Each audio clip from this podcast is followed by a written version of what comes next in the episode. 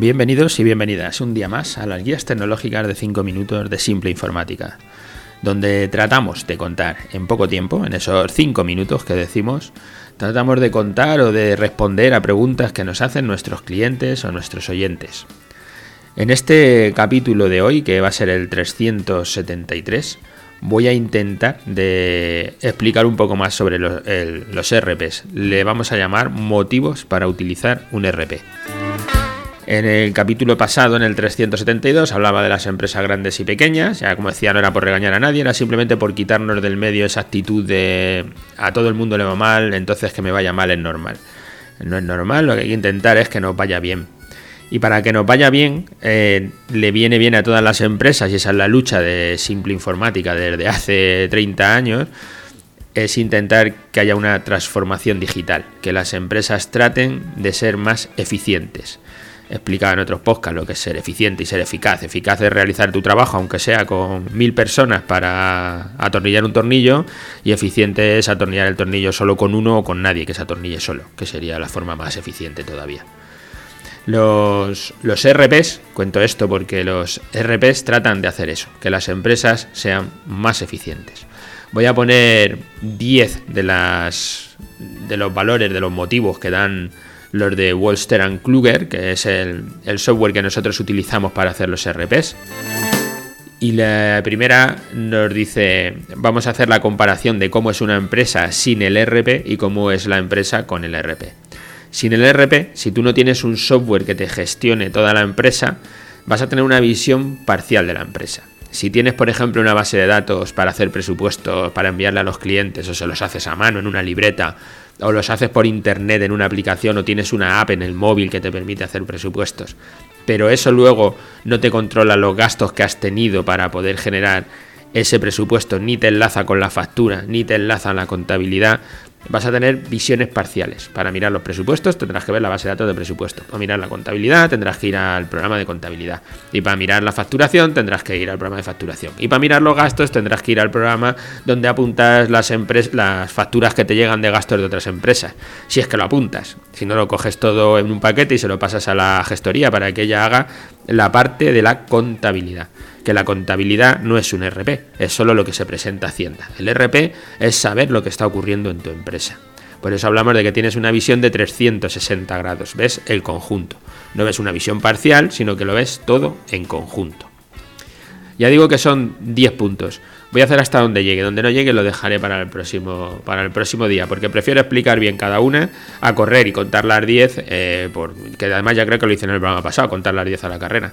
Prefiero contarlas bien con, mi propio valor, con lo, con lo que yo creo de todo esto, con la experiencia que tengo de todos los años aquí en la dirección de Simple Informática. La toma de decisiones sin datos concretos. Ese es el segundo paso. Cuando tú no tienes un sitio donde mirar tus cifras, donde decidir cuánto he vendido, cuánto no he vendido, qué he vendido de este producto, qué he vendido del otro. Vas tomando decisiones por intuición. Yo siempre digo que los empresarios, los que siguen con sus empresas, son gente que tiene una intuición muy alta y que aciertan mucho porque si no estarían cerradas. De hecho, todos los que montan un negocio que no se basan en datos, que se basan en la intuición, tienen que tener la suerte de tener buena intuición, porque si no, cerrarán. La toma de decisiones respaldada por datos actualizados en tiempo real es lo que te permite hacer un RP. Porque cada vez que alguien hace algo en la empresa, va a pasar por el software de RP. No se hacen las cosas y luego se apuntan. Se apuntan para poderlas hacer. Nosotros aquí, para que un técnico salga a hacer una avería, alguien tiene que haber apuntado que hace falta que ese técnico salga a resolver esa avería. Y antes de que el técnico salga, la avería ya está apuntada. Y cuando el técnico vuelve, vuelve con su parte de trabajo y se apuntan las horas que ha estado y cómo ha acabado la avería. Luego, además, en nuestro caso, se hace una reunión por la mañana donde se revisan con los técnicos, los comerciales y técnicos, revisan que lo que el cliente ha pedido es lo que se ha hecho y que está todo funcionando y que el técnico las horas apuntadas son las que ha echado y, se, valora el comercial si todo eso se va a facturar o van a ser eh, partes de trabajo de, de, bonos de horas o van a ser contratos de mantenimiento o aquel motivo al que se le tenga que facturar. O si se ha recogido el ordenador, se ha traído y pasa a taller, entonces apunta la entrada a taller para saber que, cuántos aparatos hay en taller pendientes de reparación cuántas averías pendientes de reparación están en casa del cliente. Todo eso es lo que te hace tomar decisiones respaldadas por datos actualizados en tiempo real, que es lo que decimos que no tomas decisiones sin datos concretos. Aunque tú tengas tu agenda y te apuntes, tengo que salir a hacer esto porque sea fontanero, pintor, o sea, me da igual, o programador de software, lo que tenga. Si tú tienes claro todo lo que hay que hacer, si tienes datos en tiempo real, tomarás mejores decisiones. Voy bien, he llegado ya a los 5 minutos y solo he hecho dos de, los motivos para utilizar el RP, pero no importa, seguiré, seguiré en otros capítulos hasta que haga los 10.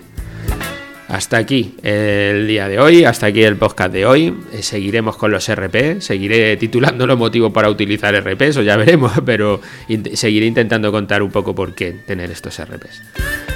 Y como siempre os digo, si queréis tener o con nosotros una, charla comercial donde os contemos cómo te puede ayudar el RP o cómo te puede ayudar el marketing o qué, necesidades tienes para tener una web o cualquiera de las cosas que nosotros hacemos, es muy fácil entrar a nuestra página web y pedirnos una consultoría comercial gratuita de una hora y, podremos hablar de cualquiera de estos temas. Gracias a todos los que nos escucháis, a los que me aguantáis aquí a, a todas las semanas. Gracias por estar ahí, por vuestras valoraciones, vuestros me gusta, por dejarnos por ahí en cualquier red algo sobre nosotros, porque eso hará que más gente nos conozca, más gente nos escuche y podamos ayudar a más empresas a, a hacer esa transformación digital que también nos vendrá para todo el país. Gracias y hasta la próxima semana.